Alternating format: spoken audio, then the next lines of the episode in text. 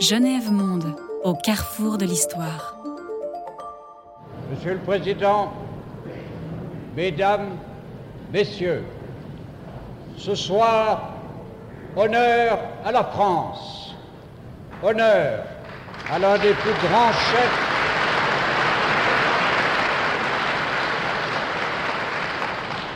honneur à l'un des plus grands chefs qui se sont succédés à la tête de son gouvernement, l'un des meilleurs de ses enfants.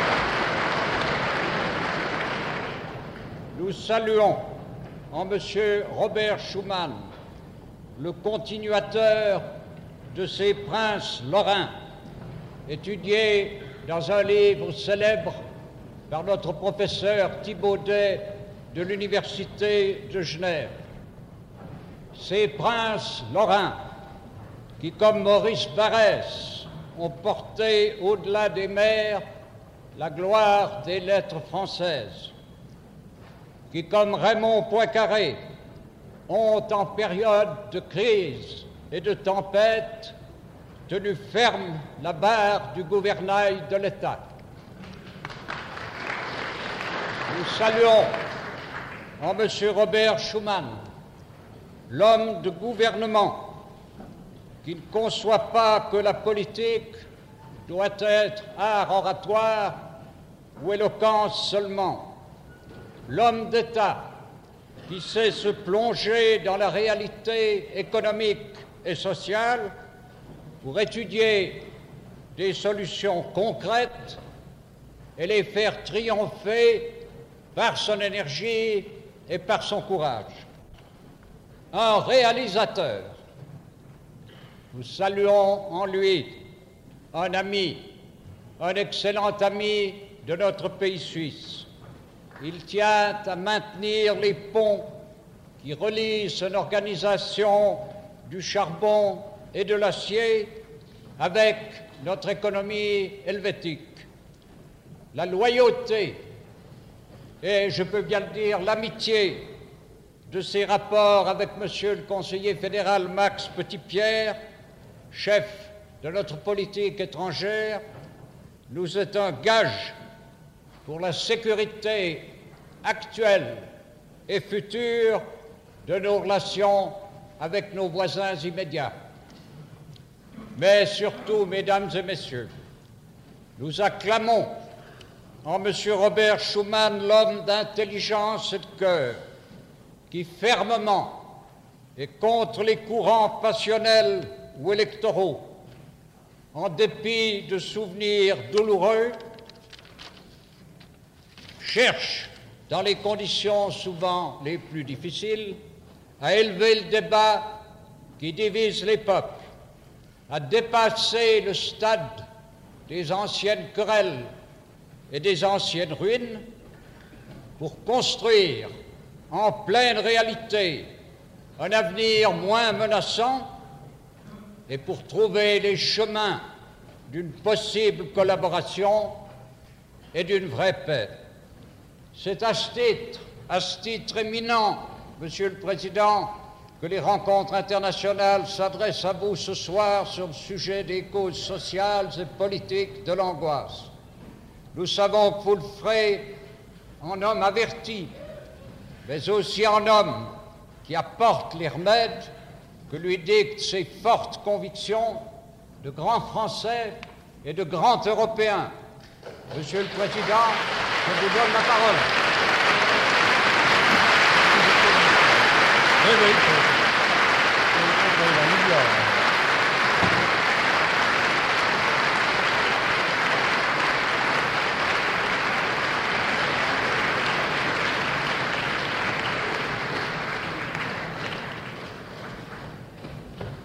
conseiller d'État, vous m'avez comblé d'honneur. Vous avez failli m'anoblir. Je risque de ne pas répondre à tant de responsabilités. Je sais que je viens chaque fois, et c'est la troisième fois cette année que je viens à Genève, chaque fois en ami.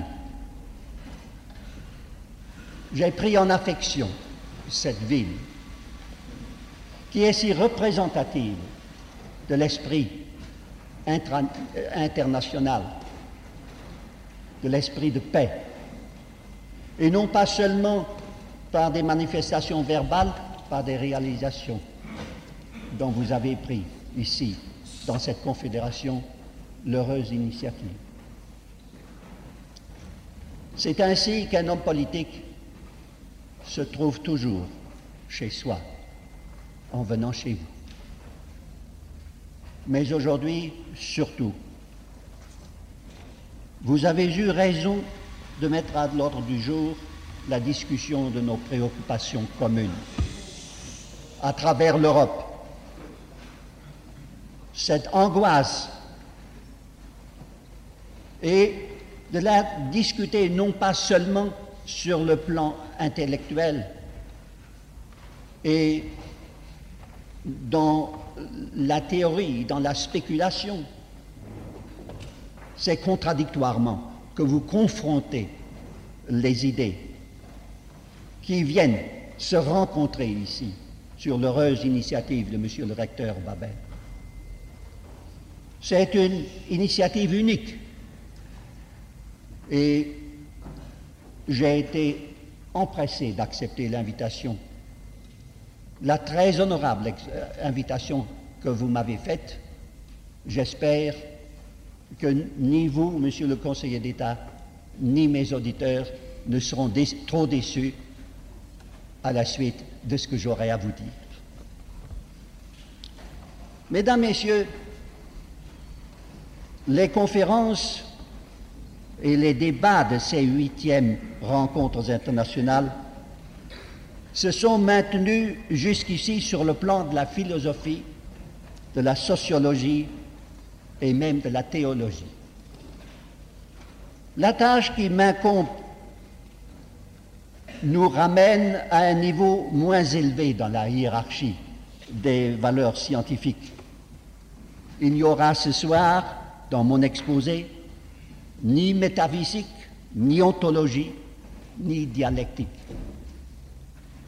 Ce que nous allons étudier ensemble, ce sont les faits de la vie collective quotidienne, à laquelle nous sommes tous, de près ou de loin, mêlés de quelque façon, où la psychologie a sa très large part, mais que nous envisagerons sous l'aspect de ces contingences, de ces nécessités pratiques et des réformes possibles. Ce d'exposer ne vise pas la situation d'un pays en particulier. Il s'inspire des expériences recueillies indistinctement partout où se fait ressentir l'angoisse collective contemporaine qui forme le thème général de ces rencontres. L'homme politique est formé à l'école d'un impitoyable pragmatisme que je ne voudrais toutefois nullement confondre avec un vil opportunisme qui en est la méprisable contrefaçon. L'homme politique est à la recherche constante de son devoir, de son devoir concret, qui, hélas, n'est pas toujours un devoir de l'esprit. Mon embarras se précise lorsqu'à mon tour je cherche à définir l'angoisse dont j'entreprends l'analyse.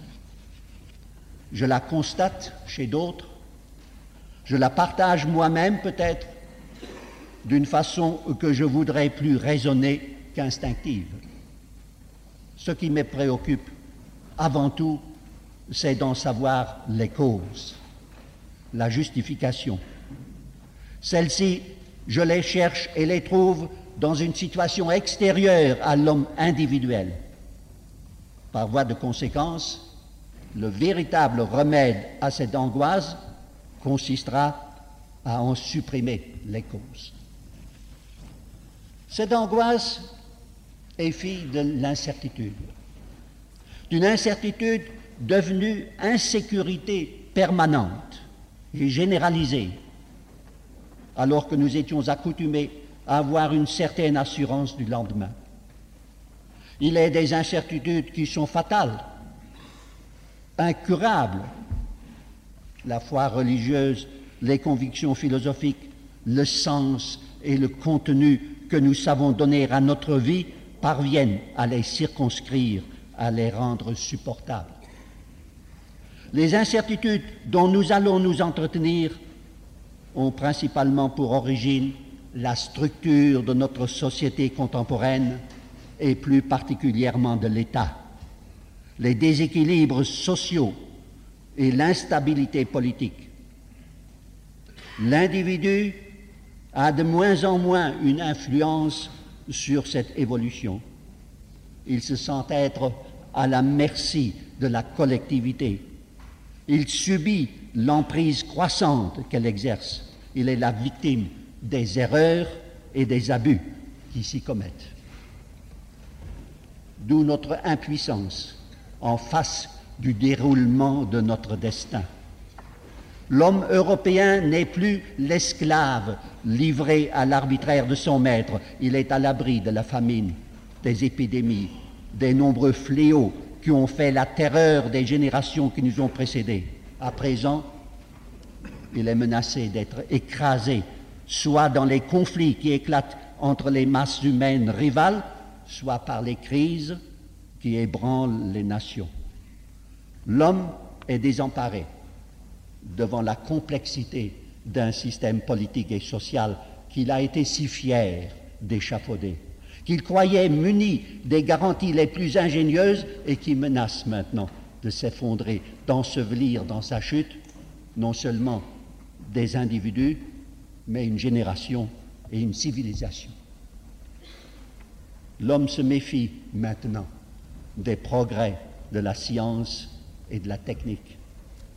Les inventions qui, depuis moins d'un siècle, ont bouleversé notre genre de vie, nos relations sociales et internationales, qui nous ont procuré un confort et des facilités inimaginables, sont devenues en même temps autant de moyens de destruction et de servitude.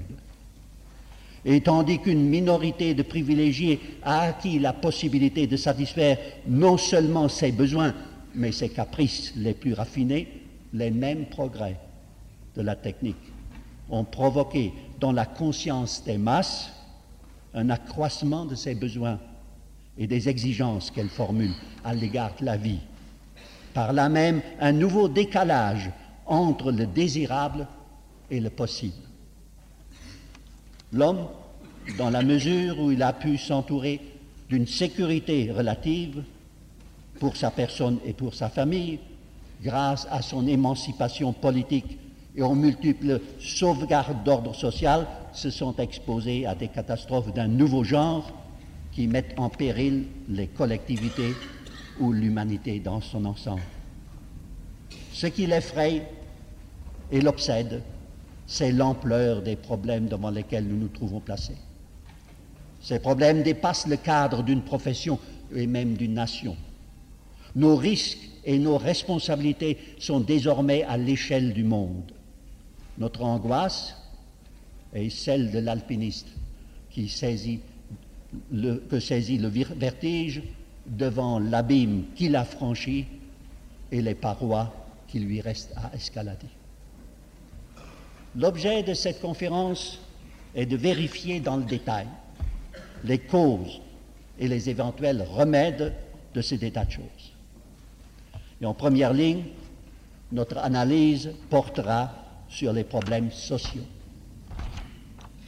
De tout temps, il y a eu ce que nous appelons une question sociale, c'est-à-dire un ensemble de difficultés d'inégalité et d'injustice, d'incertitude et de péril dans les rapports entre les hommes pris comme membres d'une collectivité autre que politique, à savoir la famille, la classe, la profession. Toujours, il y a eu subordination des uns, exploitation par les autres. Les tentatives qui ont été faites au cours des siècles pour établir et maintenir l'égalité sociale des hommes se sont heurtés à l'inégalité native de leurs qualités intellectuelles et morales, à la diversité nécessaire de leurs tâches et de leurs conditions de vie. La réforme sociale devait avoir des objectifs plus réalistes qu'un chimérique, nivellement des situations individuelles. La première étape consiste tout d'abord à libérer l'homme de la servitude à laquelle le réduisait l'esclavage, le servage, l'appartenance à une classe ou à une caste. Il fallait l'affranchir aussi des entraves qu'avait justifié dans une société moins évoluée le cloisonnement des corporations, des classes, mais qui était devenu intolérable et antisocial. Il fallait assurer à chacun l'espoir et la possibilité effective d'une ascension sociale, celle-ci ne devant pas être le fait d'un hasard, mais dépendre de la valeur personnelle. Ces anciens barrages sont tombés au cours des deux derniers siècles. Des problèmes nouveaux ont surgi. L'homme, émancipé comme individu, manquait brusquement des garanties que lui avait procurées précédemment une tutelle protectrice. On avait supprimé les corporations devenues des organismes ankylosés, tyranniques, mais on a omis de les remplacer par une structure professionnelle plus souple plus équitable. Une loi soupçonneuse a même interdit, à partir de 1791, toute velléité de s'associer, pour quelque motif que ce fût. La liberté acquise se révélait incapable d'assurer par elle-même le respect effectif d'une dignité humaine légalement reconnue. L'homme devenait trop souvent une épave abandonnée au milieu d'une société où se pratiquait sans frein la loi du plus fort et la sélection du plus utile. Après cette première étape, et très rapidement, il fallait ainsi une seconde étape, celle d'une préservation contre les abus. On a créé des lois et des institutions protectrices de l'ouvrier, de l'enfant, de la famille, nous savons comment est née cette législation sociale, il y a à peine trois quarts de siècle. Nous connaissons son évolution rapide sur le plan national autant qu'au niveau international. Elle a atteint l'essentiel de ses objectifs. Elle a pu enrayer le désespoir d'un prolétariat qui paraissait voué à une exploitation sans vergogne et sans remède, telle que l'a connue et décrite Karl Marx et qui était, selon lui, le facteur déterminant d'une révolution inéluctable. L'angoisse contemporaine ne se confond plus avec une telle désespérance sans issue. Le problème social est à, présent un problème de sécurité, de garantie contre les risques qui sont indépendants du mauvais vouloir des hommes. Dans cette troisième étape, on s'est ingénié à faire cesser l'insécurité qui pèse sur l'homme du fait de la maladie, des accidents du travail, des infirmités, de la vieillesse. Dans la plupart des pays européens, il est désormais à l'abri des plus graves conséquences de ces inévitables épreuves. La famille, elle aussi, est comprise dans l'organisation de cette sécurité. Elle bénéficie de mesures préventives qui se sont révélées salutaires et efficaces, les statistiques le confirment d'une façon éclatante. Malgré ces incontestables progrès dans le domaine de la prévoyance, de la sécurité sociale, l'inquiétude continue à peser sur la grande masse. L'inquiétude a changé de nature et de cause. Les préoccupations du travailleur, et en particulier du salarié ont changé d'objet. Elles visent le sort de l'entreprise dans son ensemble. Il s'est produit dans l'esprit du salarié une évolution profonde, alors que le prolétariat se sentait jusqu'ici séparé de la classe possédante, du patron propriétaire par un fossé infranchissable et par un antagonisme sans remède, il a fini par reconnaître qu'un même intérêt et un même risque les rend solidaires. Qu'au-dessus de l'un et de l'autre, il y a l'entreprise. Au-dessus de celle-ci, la profession, qui elle-même s'intègre dans l'activité économique générale. La lutte sociale n'est plus, d'autre part, une lutte pour la sauvegarde individuelle, elle est devenue une compétition ayant pour objet l'influence qui doit s'exercer dans l'entreprise et autour d'elle, dans la profession et dans la vie économique du pays. Et nous sommes engagés dans une quatrième étape. Il ne suffit plus aux salariés de nos jours d'être protégés. Il entend participer lui-même à la responsabilité totale. Il a pris conscience, au-delà de sa dignité et de son droit individuel, de l'enchaînement des intérêts et des destinées entre tous les facteurs de la production.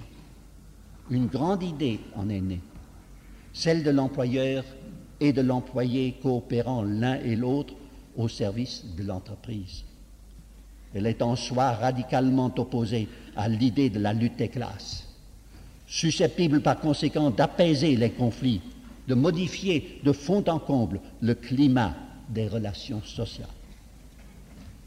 Mais comme toute idée juste, celle-ci est susceptible de dévier ou d'être faussée par son exagération.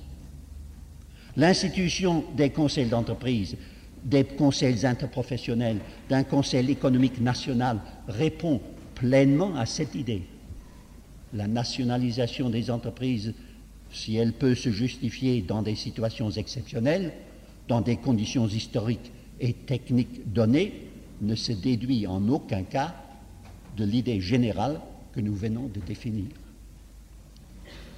Quoi qu'il en soit de ce problème particulier, le salarié s'inquiète.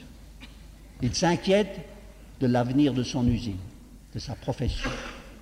Il sait qu'en cas de crise, il sera la première victime. Qu'aujourd'hui, le chômage est un risque généralisé auquel il ne peut être porté remède sur le plan de l'ensemble de la profession, de l'économie nationale ou même mondiale.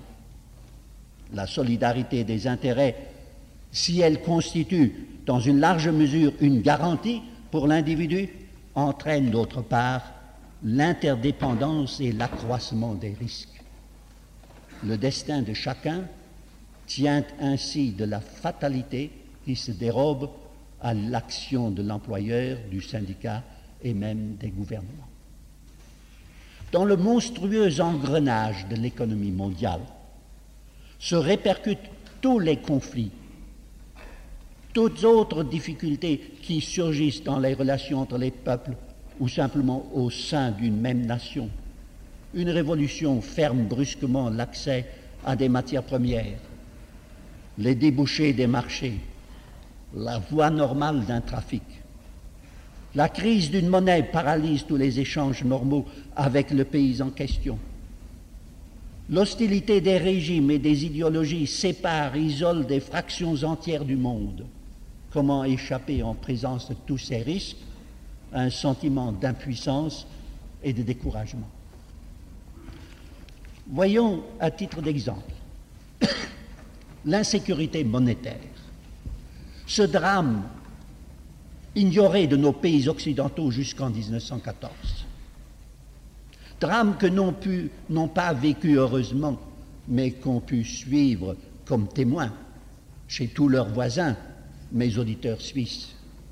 Drame qui nous obsède tous les jours depuis 40 ans, d'une façon plus ou moins aiguë.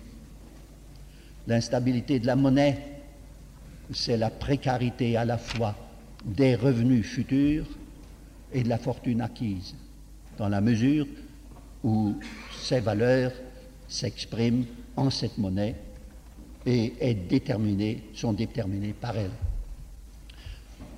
L'instabilité monétaire, c'est l'impossibilité d'établir un budget familial et un budget public. C'est la condamnation de l'épargne qui présuppose la confiance dans la monnaie nationale. C'est la porte ouverte aux pires spéculations et spoliations. C'est enfin, comme je viens déjà de le dire, le trouble jeté dans les rapports économiques internationaux.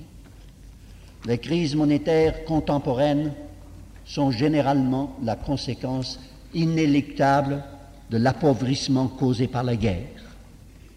Elles ne peuvent être surmontées que lorsque la nation a le courage d'aligner non seulement sa monnaie, mais aussi son train de vie sur ses ressources amoindries, de consentir en même temps un effort de travail et de discipline susceptible d'amortir progressivement les pertes subies. Et le problème s'aggrave s'il faut simultanément penser les plaies béantes du passé et consentir des dépenses improductives nouvelles, soit pour les besoins de la défense militaire, soit au titre des réparations dues en vertu des traités. Et c'est alors que la solidarité entre les nations devra s'affirmer, comme elle l'a fait à partir de 1947, avec une ampleur sans précédent sous la forme du plan Marshall. La solidarité dans l'aide est en même temps et nécessairement la généralisation des risques, je l'ai déjà dit, des risques dans lesquels chaque nation se sent entraînée, malgré elle, avec ses ressortissants. L'insécurité, qu'elle soit économique, politique ou militaire, s'arrête de moins en moins aux frontières nationales. Les dangers qui en résultent s'amplifient et se diversifient au fur et à mesure que les relations politiques deviennent plus incertaines. La vie de l'individu et de la famille s'est elle-même compliquée, est devenue plus vulnérable les besoins de chacun se sont multipliés et ne peuvent plus être satisfaits par les ressources d'une région ou d'un pays. L'autarcie est un stade définitivement dépassé. Et les économies nationales ont tendance à devenir de simples secteurs d'une économie mondiale. Nos ressources et nos possibilités d'expansion se sont accrues, mais en même temps, et dans une même proportion, c'est rétréci notre indépendance, la liberté de notre détermination et l'influence que nous pouvons exercer sur notre destinée. L'individu, dans ce immense brassage où domine la machine, est devenu un élément impersonnel, interchangeable. Les qualités qui lui sont propres ne constituent plus une garantie suffisante pour son avenir. L'effort personnel lui assure une chance d'ascension par rapport à ses pairs, parmi lesquels il sait se distinguer, mais il ne domine plus le sort de l'entreprise, son approvisionnement, son marché, les éléments de son prix de revient et de la concurrence. Il subit de plus en plus la conjoncture, les effets de circonstances qui, en raison de leur complexité, échappent très souvent non, seulement à notre action, mais à notre prévision. Même là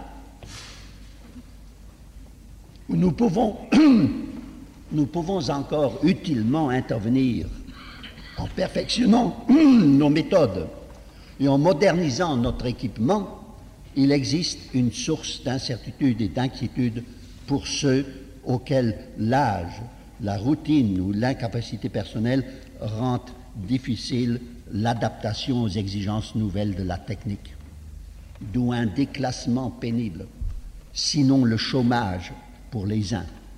Ailleurs, des déplacements de main-d'œuvre, surtout lorsque des progrès réalisés par les entreprises plus favorisées entraînent la fermeture des exploitations insuffisamment rentables. Par là même s'accentue la crise du logement, le fardeau des budgets de l'État et des collectivités locales, la désertion de la campagne déshéritée, tout cela conséquence d'un déséquilibre interne et cause d'un malaise généralisé. Les deux guerres mondiales ont précipité cette évolution et aggravé ses conséquences.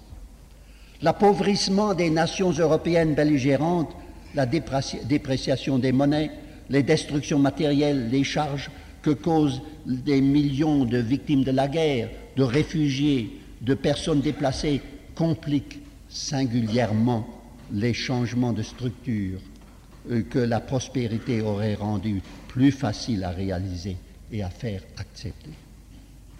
Par contre, par une sorte de réversibilité des souffrances endurées, celles-ci nous ont valu un élan de solidarité jamais connu auparavant.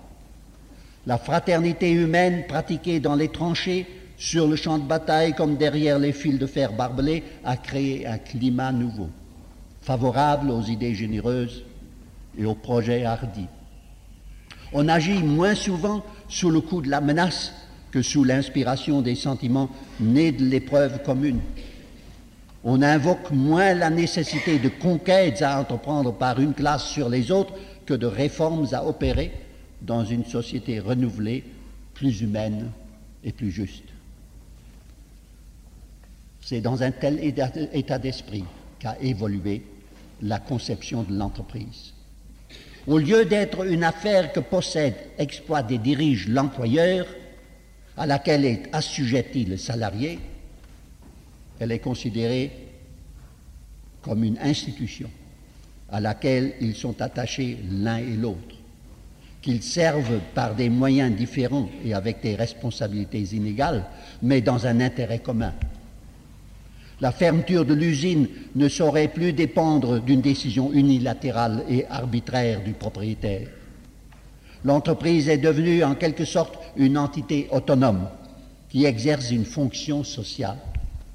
Idée féconde de laquelle découlera progressivement une association du salarié au contrôle et à la responsabilité, sans qu'il y ait toutefois une confusion des compétences et des pouvoirs.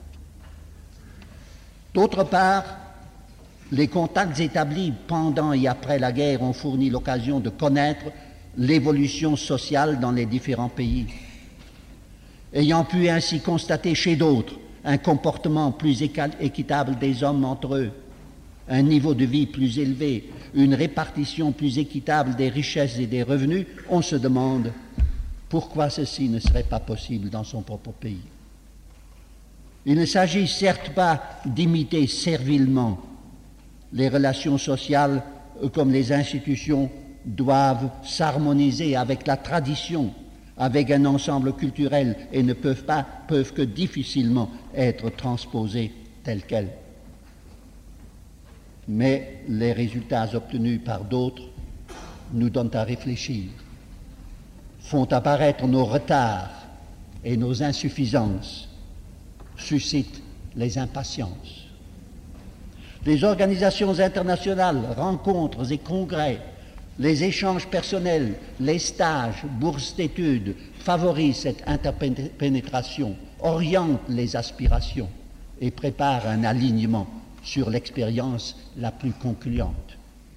Nous sommes ainsi engagés dans une succession de transformations sociales profondes et rapides. Tout nous y pousse et nous devons faire en sorte qu'elle puisse s'accomplir dans la paix, sans violence révolutionnaire. Que ce nouveau démenti soit infligé à la doctrine marxiste. Que cette évolution s'accomplisse sainement en s'accompagnant de l'indispensable éducation des masses qu'il faut préparer aux tâches et aux responsabilités nouvelles. L'élite sociale, comme les dirigeants politiques, en ont la charge et les moyens. Sont-ils suffisamment conscients de ce devoir? Se sont-ils faits à l'idée que le salarié, syndiqué ou non, ne veut pas être l'éternel mécontent et révolté, qui se dresse contre tous les autres dans une lutte sans répit, mais qu'il se sent appelé à être et entend devenir un associé, responsable de ses actes. Si à ce propos, nous rencontrons parfois l'idée d'une association entre le capital et le travail, entre le patron et le salarié. Cette idée doit s'infirmer dans l'inspiration des réformes et dans le comportement des hommes plutôt que dans des formules juridiques. Dans cette quatrième étape de notre évolution sociale, nous pourrons conjurer l'anxiété du monde du travail en même temps que l'inquiétude du patronat, en nous persuadant qu'elles ont l'une et l'autre le même objet, à savoir le sort de l'entreprise, et doivent en conséquence tendre à un même objectif, celui d'en assurer l'avenir.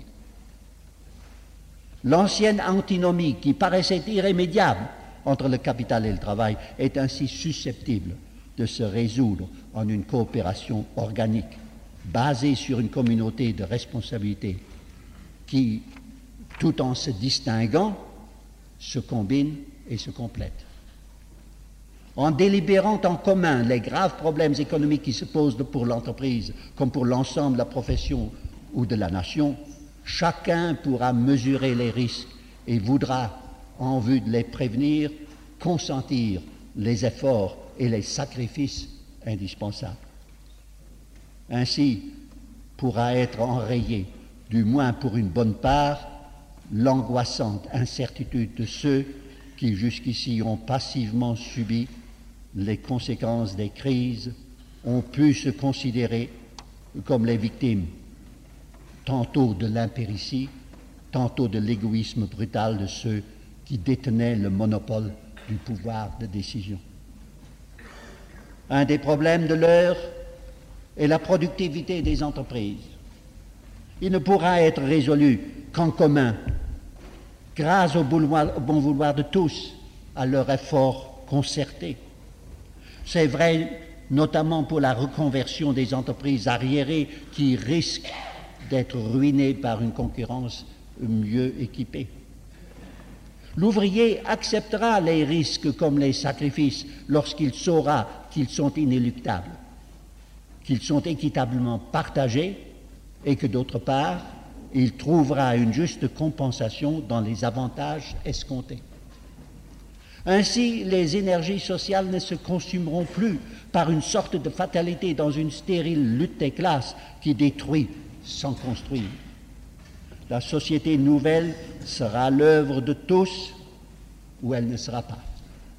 Elle s'édifiera en outre d'après un plan méthodique et réfléchi.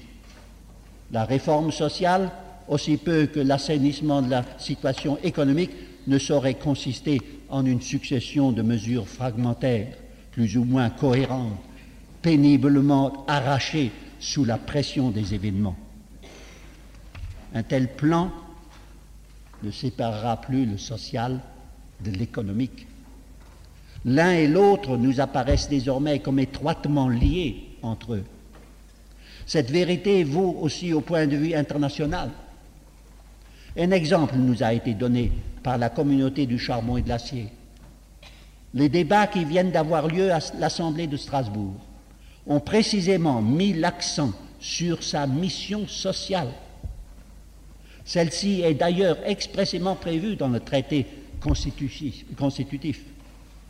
Les trois objectifs de la communauté sont l'expansion économique, le plein emploi, l'élévation progressive et généralisée du niveau de vie. Ces buts sont, connus, sont communs aux employeurs et aux employés, c'est-à-dire à tous les producteurs et en même temps aux consommateurs les représentants de ces trois catégories d'intéressés, mandatés par leurs organisations respectives, siègent et délibèrent ensemble, en même temps, dans des organismes statutaires. On ne s'y borne pas à des discussions académiques qui dévient trop facilement vers la démagogie. On élabore des projets concrets, ayant pour objet, entre autres, la construction des 140 000 logements ouvriers qui manquent dans ces deux industries, dans les six pays de la communauté. L'utilisation rationnelle des ressources disponibles pour les investissements. La transformation et le remplacement des entreprises non remplaçables. Le travailleur acquiert ainsi le sentiment que son propre avenir est mieux assuré en même temps que celui de son entreprise et de sa profession il est lui-même associé à l'élaboration et au contrôle des mesures appropriées. L'incertitude et l'inquiétude seront en régression. Un autre problème qui est mis à l'étude et qui montre la complexité des incidents internationaux et politiques dans le domaine social est celui de la libre circulation de la main-d'œuvre. Elle est aujourd'hui pratiquement inexistante entre les pays européens. Chacun s'entoure d'un rideau de fer sous prétexte de protéger la main-d'œuvre nationale. Et les syndicats de tous les pays, de toutes les professions, comme de toute tendance politique, sont en cela aussi farouchement protectionnistes que le sont les fabricants et les agriculteurs en ce qui concerne leurs produits. Une carte de travail ne peut être obtenue que dans des cas exceptionnels et après de longs délais. Autant il est raisonnable d'éviter l'importation du chômage par l'afflux désordonné d'une main-d'œuvre non qualifiée, autant il est antisocial et anti-économique d'empêcher par principe l'arrivée des, travailleurs de qualité dont la présence servirait de stimulant et dont l'emploi accroîtrait la production nationale. Ces cloisons devront être progressivement abattues, étant entendu que les situations concrètes seront examinées et des précautions prises en vue de canaliser ce trop-plein humain sans dommage pour personne. Nous savons par les expériences les plus récentes que le chômage massif qui sévit en permanence dans un pays par suite de son incapacité de résorber dans son activité économique normale un excédent de population constitue non seulement un problème intérieur insoluble, une menace croissante pour la stabilité politique et la paix sociale, mais entretient un foyer de troubles contagieux pour les voisins et dangereux pour la paix du monde. Le chômage dans l'Allemagne de Weimar a été un facteur déterminant pour l'avènement d'Hitler et l'Italie nous fournit d'autres sujets de méditation anxieuse. Moins que jamais, nous n'avons le droit de tenir le langage de Caïn. Suis-je le gardien de mon frère Même s'il n'est pas inspiré, ce langage, par la même hypocrisie cynique, un tel esprit est incompatible avec les responsabilités que nous endossons, endossons à l'égard de toute injustice que nous laissons commettre dans le monde, à l'égard des malheurs que nous pourrions conjurer ou atténuer. L'égoïsme ne paye plus. Il porte en lui-même une sanction immanente, à terme peut-être, mais infaillible. C'est vrai pour les relations entre les individus et les citoyens, comme pour celles entre les nations. Elles sont toutes dominées par le même principe de la solidarité. D'autre part, nous constatons une étroite interdépendance entre le social et le politique. Des considérations politiques inspirent les mesures prises dans le domaine social. La législation sociale est l'œuvre des pouvoirs publics. Il est vrai que l'initiative privée est souvent et d'une façon méritoire en avance sur le législateur. Celui-ci entérine, généralise les expériences déjà acquises. D'autre part, lorsque le législateur intervient, les institutions qu'il crée et les règles qu'il impose se ressentent nécessairement des imperfections et des vicissitudes de nos institutions politiques. Nous abordons ainsi la seconde partie de cet exposé nous aurons à nous demander dans quelle mesure l'angoisse contemporaine est une conséquence du dérèglement de notre vie publique, des incertitudes imputables soit à l'État lui-même, soit à la situation internationale. Rappelons-nous d'abord quelle est la mission qui incombe à l'État moderne. Sa raison d'être est d'assurer en première ligne la sécurité de l'individu et des collectivités inférieures, familles, communes, professions, qui sont incapables de se défendre elles-mêmes.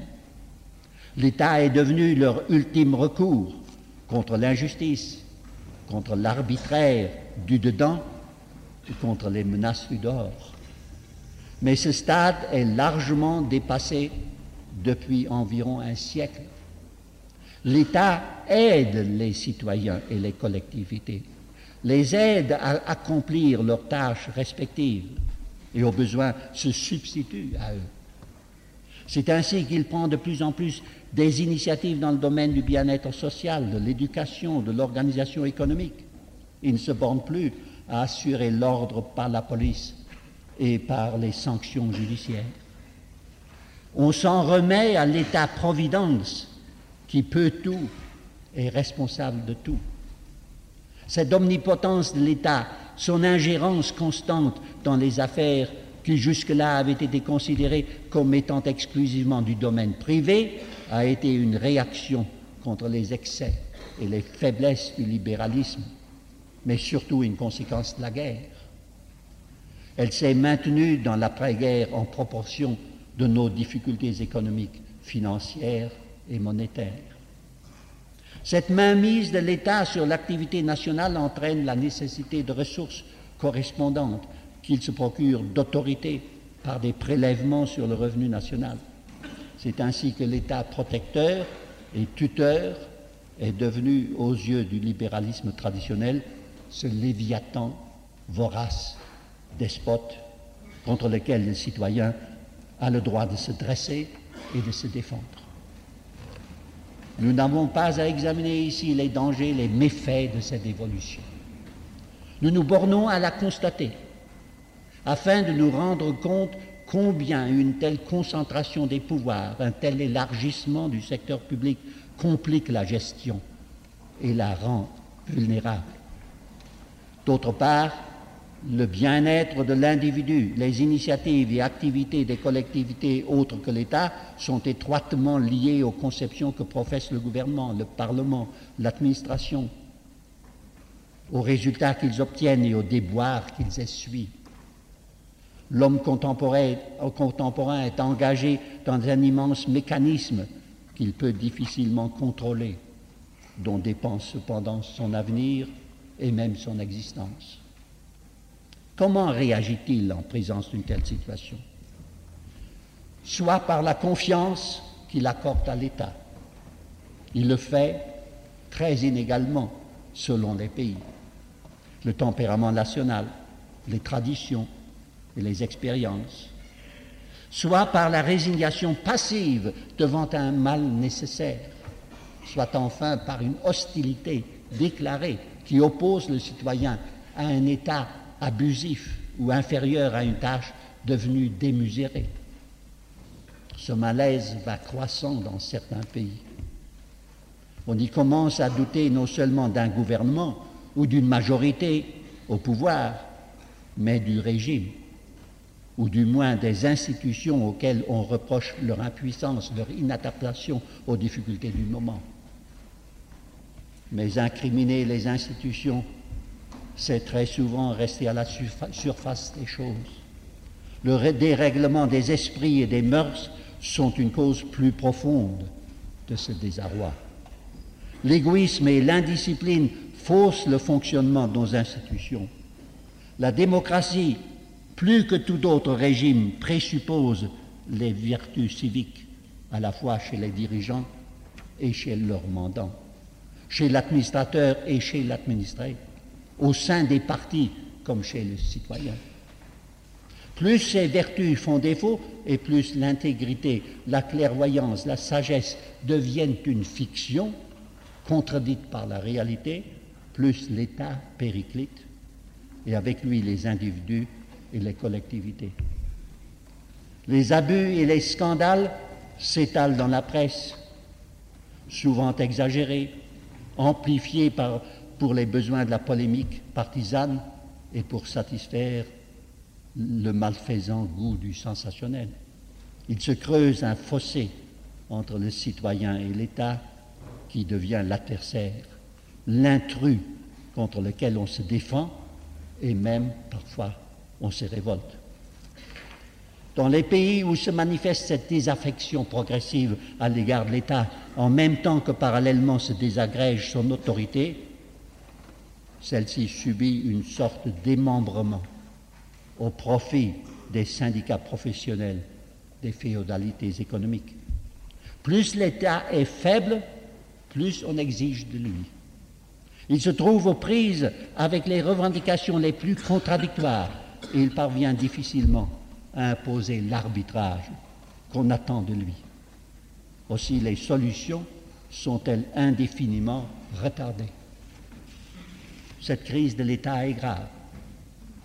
Non seulement elle est une cause d'impuissance, peut-être d'anarchie, mais elle finit par compromettre l'idée démocratique elle-même au profit d'un totalitarisme de droite ou de gauche qui n'est qu'une solution de désespoir. Cette crise peut se produire dans des États qui ont derrière eux une longue histoire, mais qui se trouvent placés du fait de la guerre ou de bouleversements intérieurs devant des difficultés inconnues jusqu'à présent. Elle est le fait surtout d'états de création récentes qui n'ont pas encore l'expérience du régime démocratique si complexe dans sa structure, si subtil dans son fonctionnement. Même l'appartenance à une civilisation ancienne ne saurait suppléer à cette impréparation.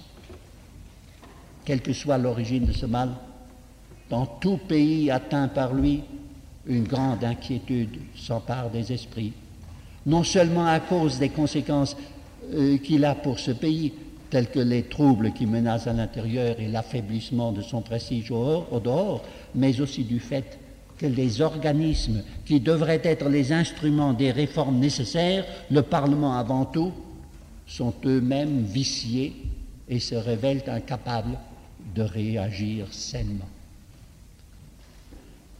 Devrait-on ainsi désespérer de la possibilité d'une réforme organique, sans remettre soit à la violence, soit à la pression des événements extérieurs?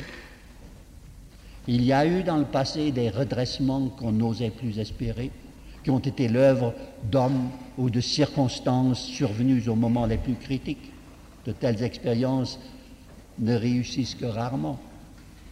Il serait déraisonnable de spéculer sur la chance ou sur le miracle. Tant que notre destin est placé entre nos propres mains, ce n'est pas seulement de notre devoir à nous nous sommes responsables, de notre avenir à nous que nous sommes responsables, mais en même temps de celui des autres nations auxquelles nous sommes appelés à porter un concours déterminant. Aucune nation n'a le droit de dilapider ses talents et ses ressources, ni de les soustraire égoïstement à ceux qui en ont besoin. Elle en est comptable devant Dieu et devant les hommes. Pour jouer pleinement ce double rôle qui lui est ainsi échu, chaque nation doit avant toute chose avoir confiance en elle-même. Si elle s'abandonne, si elle devient un sujet d'inquiétude pour les autres nations, sa carence et les troubles qui s'ensuivent ne sauraient laisser indifférente aucune d'entre elles. L'histoire de l'humanité est le bilan des responsabilités que les nations ont encourues encouru dans leur comportement réciproque. Notre devoir est de mesurer exactement les nôtres. Nos responsabilités, ce sont d'abord celles que qu'ont tous les pays de civilisation occidentale, c'est-à-dire chrétienne, envers les populations moins évoluées, qui sont immobilisées dans une vieille civilisation pétrifiée au cours des siècles antérieurs ou dont le développement moral et technique est encore rudimentaire et primitif. Nous, Occidentaux, avons à leur égard, une mission éducatrice à accomplir, parfois comme tuteurs investis par un mandat particulier ou simplement parce que nous sommes tenus d'apporter notre concours à l'œuvre générale d'aide et de formation. Le programme dit du point 4 proposé par le président Truman est comme une prise de conscience à l'égard de ces problèmes. L'État les a trop longtemps ignorés. Durant des siècles, seules les églises ont exercé leur action civilisatrice, riche en dévouement personnel, mais trop souvent réduite à des ressources matérielles insuffisantes. L'État colonial ne s'en occupait que dans la mesure où il en tirait profit pour sa puissance politique et économique. À présent, nous agissons plutôt sous l'inspiration de la peur. Peur des centaines de millions d'êtres humains qui nous sont de plus en plus hostiles, qui commencent à s'unir contre nous en Afrique, dans le Proche et dans l'Extrême-Orient. La peur est parfois le commencement de la sagesse, parce qu'elle met un terme à l'inertie. Mais la peur est médiocre conseillère quant au choix des solutions qui, pour être durables, demandent à être réfléchies et cohérentes. Un des drames de notre époque est le malentendu fondamental qui oppose l'Occident aux cultures anciennes, parfois de grandes valeurs morales, imprégnées d'une sagesse native, qui se sont volontairement fermées aux inventions de la science et de la technique. Elles s'y prêtent d'ailleurs mal, dans beaucoup de cas, en raison de leur orientation générale. Mais leur population, par une impulsion soudaine, y ont pris goût et réclament sans préparation ni transition le bénéfice immédiat des conceptions et des inventions que nous avons mis un ou plusieurs siècles à appliquer chez nous. Il faut par exemple un apprentissage de l'indépendance nationale qui devra se substituer à une tutelle étroitement imposée, exclusive de toute initiative autochtone, collective ou personnelle. On improvise impunément ni un enseignement qui est d'un jour à l'autre détaché de toute tradition religieuse, ni l'industrialisation d'un pays et par voie de conséquence la prolétarisation d'une main-d'œuvre qui a été jusqu'ici exclusivement agricole et artisanale, ni l'octroi du suffrage universel d'institutions républicaines alors que les futurs électeurs sont illettrés, habitués à l'absolutisme monarchique ou féodal. Loin de moi la pensée qu'il faille indéfiniment priver ces populations des avantages d'un régime de liberté démocratique, mais nous sommes fondés et obligés à nous demander, en dehors de tout parti pris, mais avec une légitime inquiétude, quelles seront un jour les suites d'un changement trop brusque, d'une destruction subite du cadre traditionnel, quel sera l'usage qu'on fera d'une liberté dont on n'aura pas appris à se servir? Les anciennes puissances coloniales s'interrogent sur les conséquences qu'auront pour elles tous ces bouleversements qui se généralisent. Elles se verront privées des ressources et des marchés qui leur étaient réservés jusqu'à présent, et cela au moment même où elles ont subi l'immense perte de substance que leur ont valu les deux guerres mondiales. Rappelons-nous ce que signifiait l'Inde et l'Égypte pour l'Angleterre, l'Indonésie pour les Pays-Bas, l'Indochine pour la France. Une partie de leur jeunesse s'y consacrait traditionnellement à sa vocation coloniale. Les colons qui ont créé ces richesses par un effort personnel très dur, en assumant parfois pendant des générations des risques de tout genre, sont menacés dans leur vie, dans leur famille, expropriés de leurs biens, spoliés de leurs moyens d'existence. Ce problème est particulièrement aigu là où vit et travaille une forte minorité européenne acclimatée, comme c'est le cas par exemple en Afrique du Nord. En admettant même qu'on puisse éviter la rupture, comment parviendra-t-on à organiser d'une façon satisfaisante la cohabitation, la coopération entre la majorité autochtone et la minorité européenne? Comment assurer le respect des situations légitimement acquises au lieu que se préparent les accommodements nécessaires, les positions se durcissent, au contraire, de part et d'autre, devant l'extrémisme des prétentions, l'intransigeance des refus et la violence des procédés. Les peuples émancipés eux-mêmes risquent d'être bientôt débordés par les problèmes qui se posent massivement sur le plan politique, social, économique. Ils sont guettés par l'anarchie, par la famine, la misère, par la guerre civile. Les choses ne sont pas facilitées par la candeur avec laquelle certaines organisations internationales et la plupart de leurs membres envisagent ces situations. On dirait qu'on est encore en réminiscence de Paul et Virginie et de la case de l'oncle Tom. Ce stade est heureusement dépassé. On oublie que les choses se sont singulièrement compliquées entre-temps. Et c'est rendre mauvais service à tous les intéressés que de se complaire en des jugements sommaires et péremptoires ou en des ingérences intempestives. C'est pour tous. un devoir incontestable d'acheminer tous ces peuples, quels qu'ils soient, vers leur liberté, vers la libre gestion de leurs propres affaires, vers un niveau de vie pleinement conforme à leur dignité humaine. Encore faut-il que cela se fasse dans les conditions, avec les délais et les précautions qui soient une garantie contre l'injustice autant que contre l'aventure. En m'exprimant ainsi, avec une franchise mûrement réfléchie, je ne voudrais toutefois pas qu'il puisse subsister le moindre malentendu, le moindre doute au sujet de mes paroles.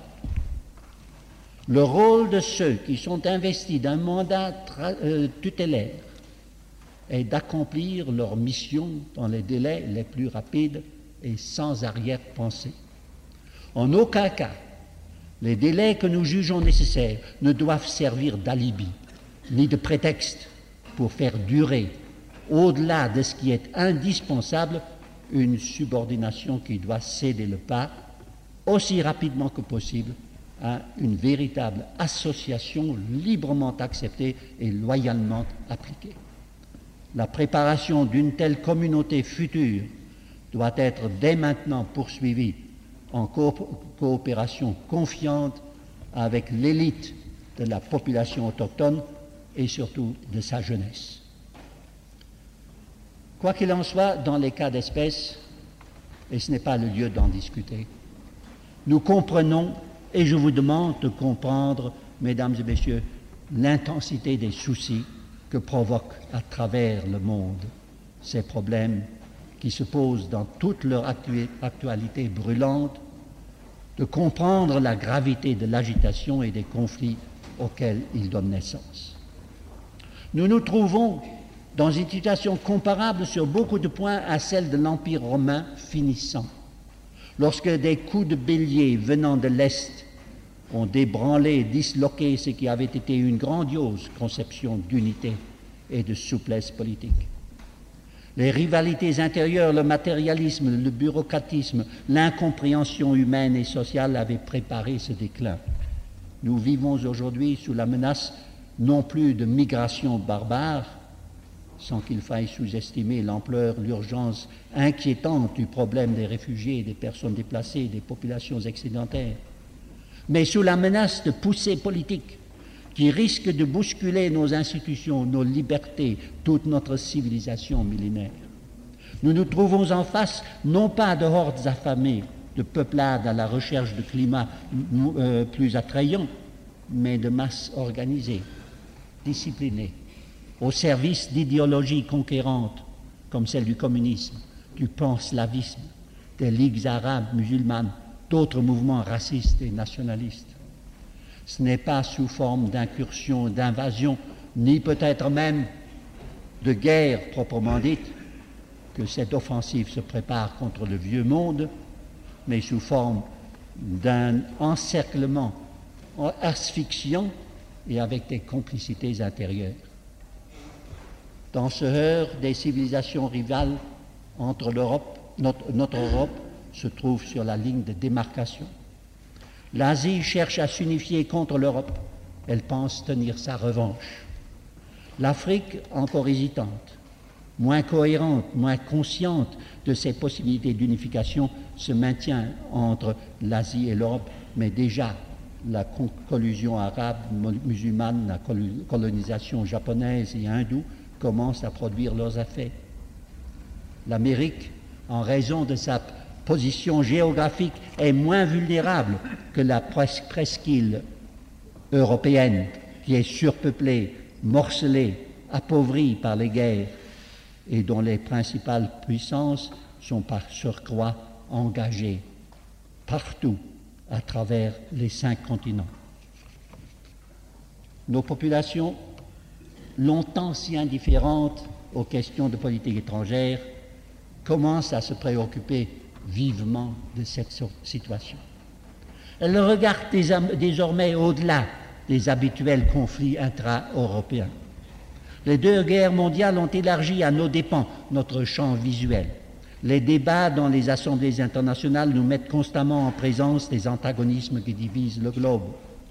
Les récents conflits sanglants, même lorsqu'ils sont localisés, comme en Grèce, en Corée, en Indochine, nous révèlent les courants idéologiques qui les alimentent, qui compliquent leur règlement.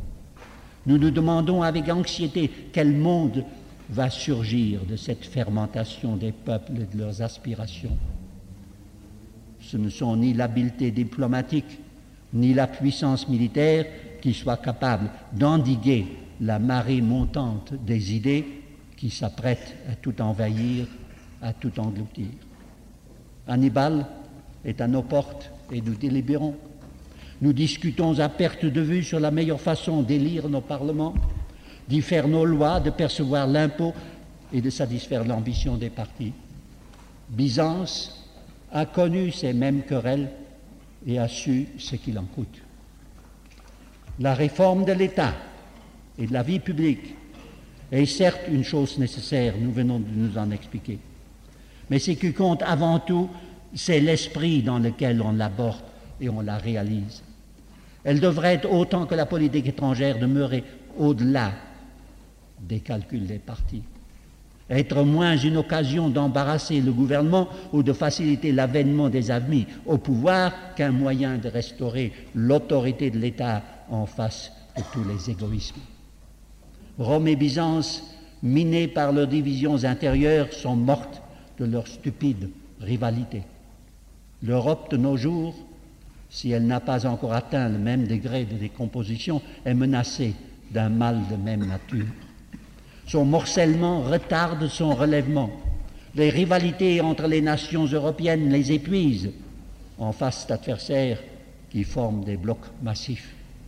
Il ne suffit pas pour nous d'ériger un nouveau limès, un retranchement au-delà du Rhin ou au-delà du, autour du Danube. Ce serait une ligne de défense factice et arbitraire. Les divisions de l'armée atlantique ne constituent pas, comme l'étaient longtemps les légions romaines stationnées en Germanie, un rempart infranchissable.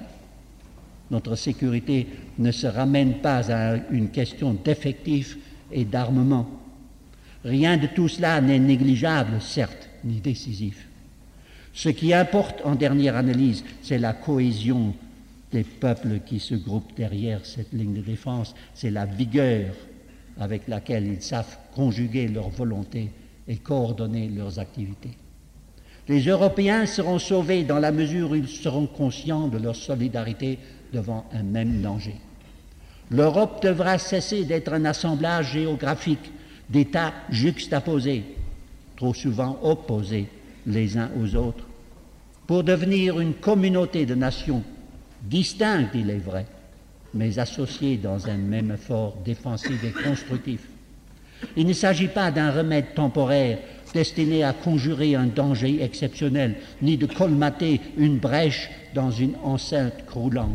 L'Europe a besoin de mieux vivre, en mettant en commun la plénitude de ses ressources.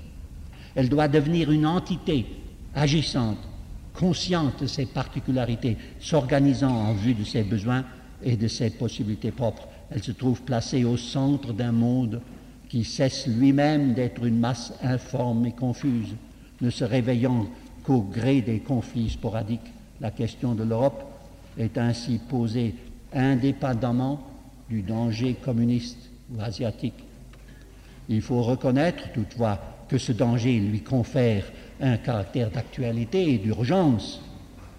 L'angoisse actuelle sera la cause immédiate d'une unification européenne, mais non sa raison d'être. Selon les circonstances contingentes dans lesquelles elle se fera, l'Europe sera plus ou moins complète. Ne sera-t-elle jamais? Ne le saurait le dire. Ce n'est pas une raison de ne pas la commencer. Entreprendre vaut mieux que de se résigner, et l'attente de la perfection est toujours une piètre excuse pour l'inaction une réussite.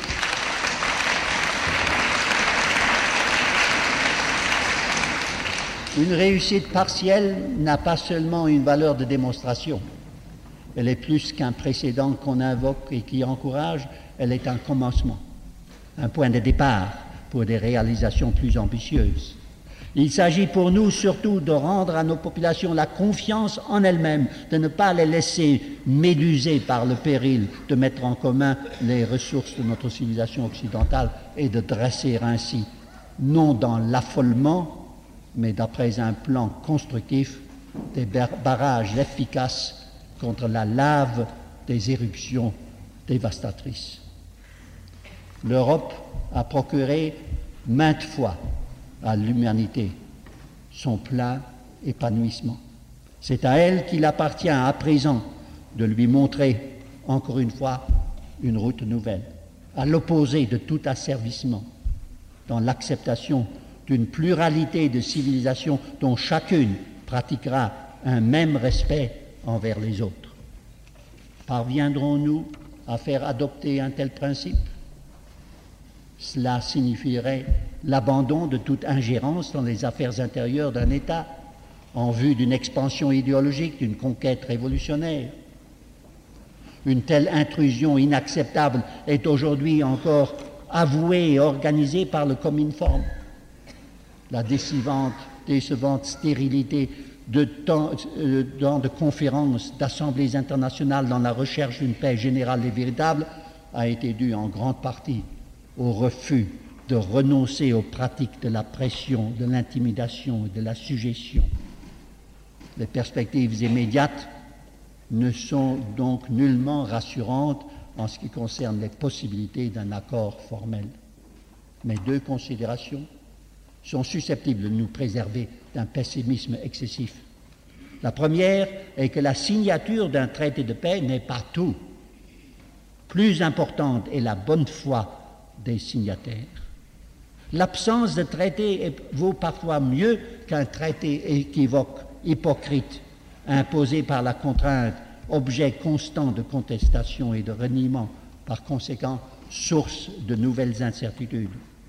Au lieu de nous hypnotiser sur l'existence d'un traité, nous devons plutôt nous attacher à créer un climat, un climat de paix, qui ne va pas sans un minimum de compréhension réciproque et de sincérité. Et en deuxième lieu, le désir de paix s'accentue chez tous les peuples, qui voudraient en finir avec les inquiétudes actuelles. La paix est devenue le commun slogan de tous les adversaires.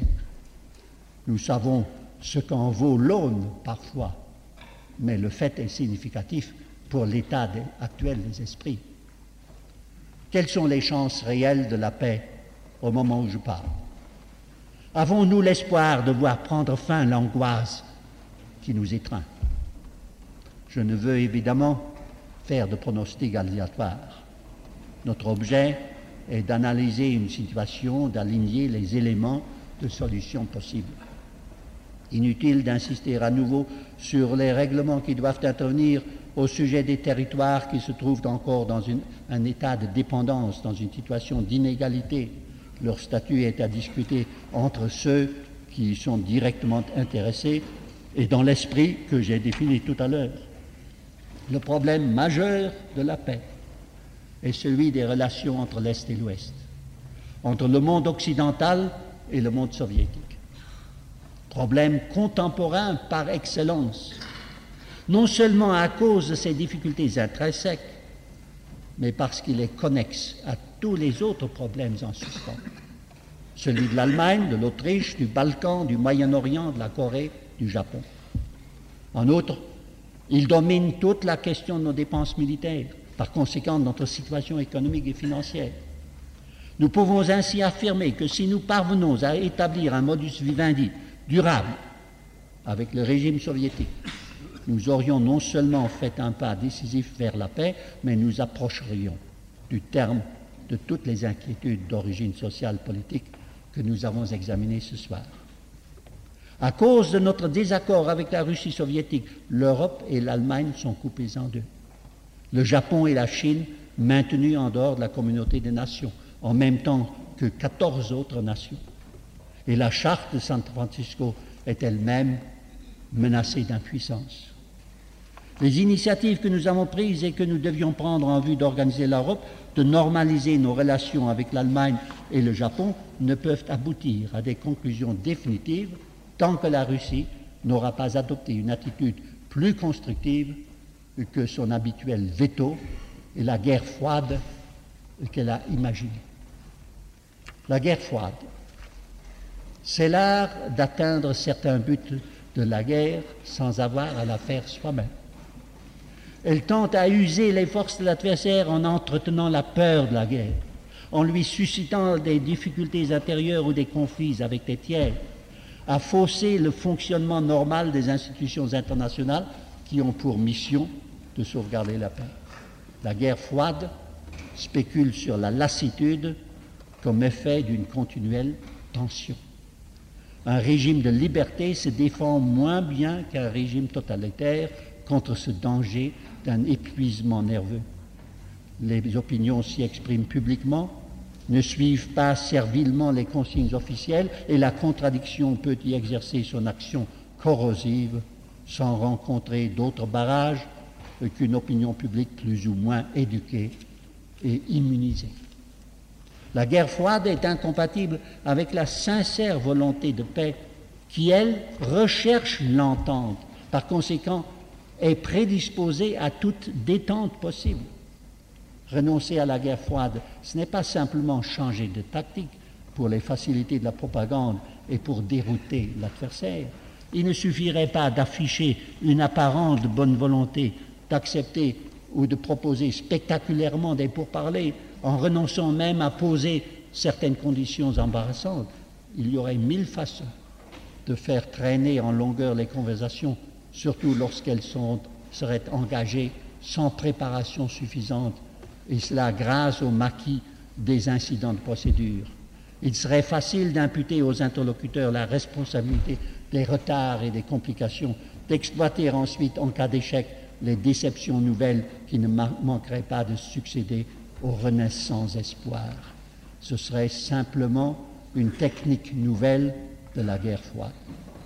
Ce risque subsiste, mais il se peut aussi. Et c'est notre chance actuelle que les peuples soumis au régime soviétique éprouvent et manifestent un impérieux besoin de détente, exigent un répit après avoir été tenus en haleine pendant tant d'années d'imaginaires dangers d'agression. Il se peut que cette fois-ci, on admette pour tous l'existence d'un intérêt commun à trouver une conciliation au moins provisoire, à se consacrer davantage à la reconstruction et au bien-être général. Qu'on ait reconnu cette fois-ci la nécessité de mettre en veilleuse l'idéal révolutionnaire qui, ne nous le dissimulons pas, demeurera l'essence de la doctrine marxiste mais qui céderait le pas momentanément aux besoins immédiats jusqu'au jour où les dissensions entre les alliés, le relâchement de leur vigilance, les erreurs d'un capitalisme impénitent ouvriraient à l'expansion révolutionnaire des perspectives meilleures. Nous ne voulons pas exclure une telle interprétation prudemment optimiste des événements les plus récents. Dans ce cas d'une hypothèse favorable, se poseraient devant nous les problèmes de fond que la paix aura à résoudre. Il faudra, en ce qui concerne la Corée, l'Allemagne, l'Autriche, le Japon, l'Indochine, trouver non seulement des formules d'attente auxquelles nous avons trop facilement recours et qui se bornent à renvoyer à plus tard les règlements véritables, mais les bases d'un statut unanimement accepté.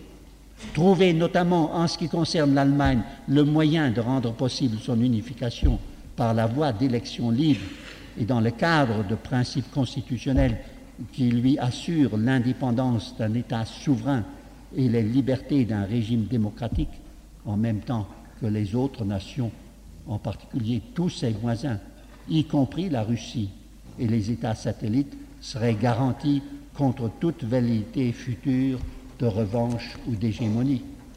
Ceci implique la faculté pour l'Allemagne unifiée d'adhérer à une organisation pacifique de l'Europe, telle que les Occidentaux l'ont envisagée et sur laquelle ils sont prêts à s'expliquer en toute franchise. Une neutralisation de l'Allemagne, par contre, serait incompatible avec le but recherché, l'interdiction pour nos voisins de faire un choix dans l'immédiat équivaudrait en fait à leur réserver la faculté de ce choix pour le moment où ils seraient devenus assez forts pour l'imposer à tout le monde. Le problème de l'Allemagne et implicitement celui de l'Europe trouvera un dénouement satisfaisant non par un retour à l'ancien jeu des intrigues et des alliances, mais par la création d'une vaste communauté accessible à tous et qui présente non seulement dans les relations entre ses membres solidaires, mais aussi à l'égard des pays tiers, toutes les garanties d'un esprit de collaboration pacifique. Nous mesurons sans peine le chemin, qu'il faut parcourir pour aboutir à un tel résultat. Et nous accomplissons les premiers pas seulement sur cette longue route. Notre angoisse est précisément de constater l'immensité des difficultés qui se dressent devant nous, de trouver en face de nous, sinon la mauvaise foi, du moins trop d'incompréhension ou une méfiance parfois invincible, à côté d'adhésion convaincue, enthousiaste. Les espoirs auxquels nous voulons nous cramponner se fondent sur le désir de paix durable, constructive, qui s'affirme chaque jour plus nettement chez tous les peuples et qui finira par s'imposer à leurs dirigeants sur les progrès déjà réels accomplis dans la coopération entre les pays si devant ennemis, sur notre commune volonté de ne pas relâcher nos efforts d'accepter les réalisations même partielles en attendant que notre patience et notre loyauté l'emportent sur les hésitations des uns, sur les résistances des autres. Mesdames et Messieurs, ce n'est pas au lendemain des élections allemandes que j'ai à atténuer en quoi que ce soit l'accent optimiste de cette conclusion, de ce qui est ma riposte à notre angoisse qu'ensemble nous pouvons et nous voulons surmonter.